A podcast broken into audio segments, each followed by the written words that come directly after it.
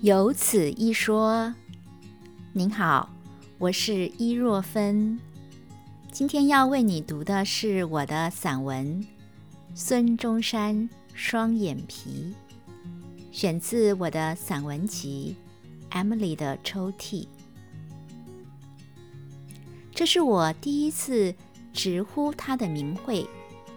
过去我被教育成尊称他国父孙中山先生。书写的时候，在尊称之前要空一格；口述的时候要双腿并拢，立正站好。他是民族英雄、开国伟人。虽然我从来不曾崇拜过偶像。并不是我自视甚高，以为世界上没有人值得当我的偶像。政治人物、文史大师、演艺明星，所有被人啧啧称颂的可歌可泣事迹，才华横溢的作品，光彩炫人的表演，合乎这些偶像条件的人比比皆是。然而，都距离我非常遥远。作为一个远观者、瞻仰者，那可望而不可及的人物，毕竟对我缺少了真实感。何况在我求学阶段，他已经化成一座铜像，站在校门口，让我们远观和瞻仰，接受。我们每个学生的举手礼。我读的女子中学是以他命名，理所当然奉行他的理念精神。即使我始终除了为了考试背诵，不能全部明白其中的谆谆教诲、微言大义。每天早晨一进校门。必须在他的铜像前停步、立正、行举手礼，再各自走进教室。有时候赶在早自习的钟声响起前，匆匆跑进学校，边跑边行举手礼，就会被军训教官叫住，要求重新回来，端端正正完成这一日之始的仪式。有一天，我又被斥责，要我好好向国父行礼。眼看我就要被班长登记迟到，我乖乖回到他的面前，口里不情愿地发牢骚：“只是做铜像啊！”军训教官大吼：“你说什么？”我赶紧闭嘴，收敛态度，直挺挺地敬了个礼。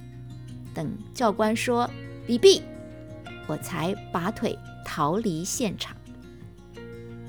回家吃晚饭的时候，无意间提及今天的这件事儿，我的父亲极为严肃地说：“幸好你的教官没把你怎么样。”在大家都埋首为考进大学苦读的时候。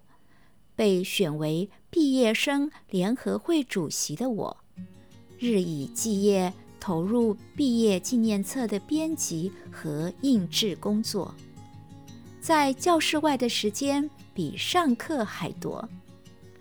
关爱我的老师都劝我别当烈士啊，牺牲小我完成大我，可不一定划得来。说的是啊。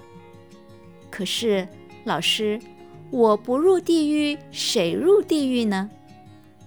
历来毕业生联合会主席为主编毕业纪念册、筹办毕业典礼，以至于沦为重考的高四生，已经司空见惯了。为了毕业纪念册里校景回顾的专业，我突发奇想。何不拍摄礼堂的夜景呢？大部分的同学都没感受过夜间的校园，尤其那标志性美轮美奂的建筑，在夜色笼罩中别有风采。印刷厂的老板对这个点子很是激赏，自告奋勇当摄影师。我禀报校方，获得批准，就等老天作美，给我一个干净明澈的夜空。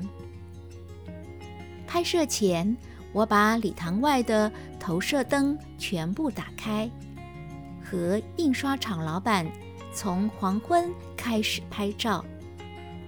在那个没有数位相机的时代，我们拍的是幻灯片，说是疯狂谋杀底片，不计成本的大出血，只想留下一千多个日子里。最美的瞬间，我们两个人拍得不亦乐乎，直到消耗光所有的底片，该收工了。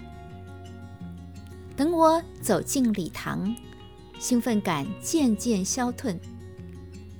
建筑里只有户外投影灯折回的细微光线。我摸黑穿过走道。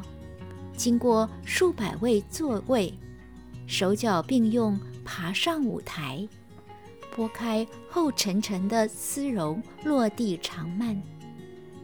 有一对眼睛正瞪视着我。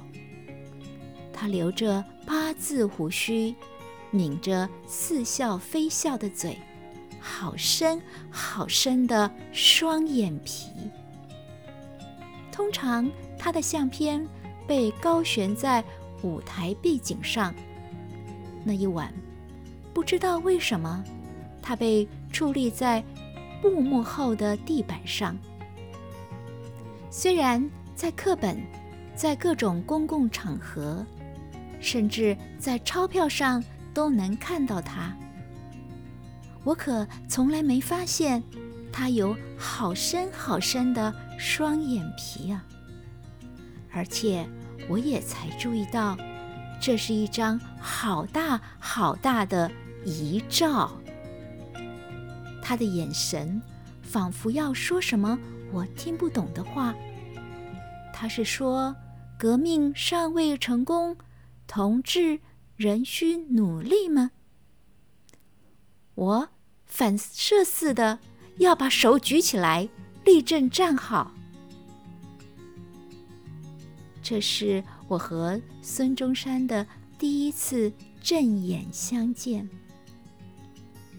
正眼看他，才晓得敬畏有时是源于不明就里，真相有时简单的让自己觉得真可笑。一百多年以后，革命成功了吗？我是伊若芬，为您读我的散文《孙中山双眼皮》，选自我的散文集《Emily 的抽屉》，南京大学出版社出版。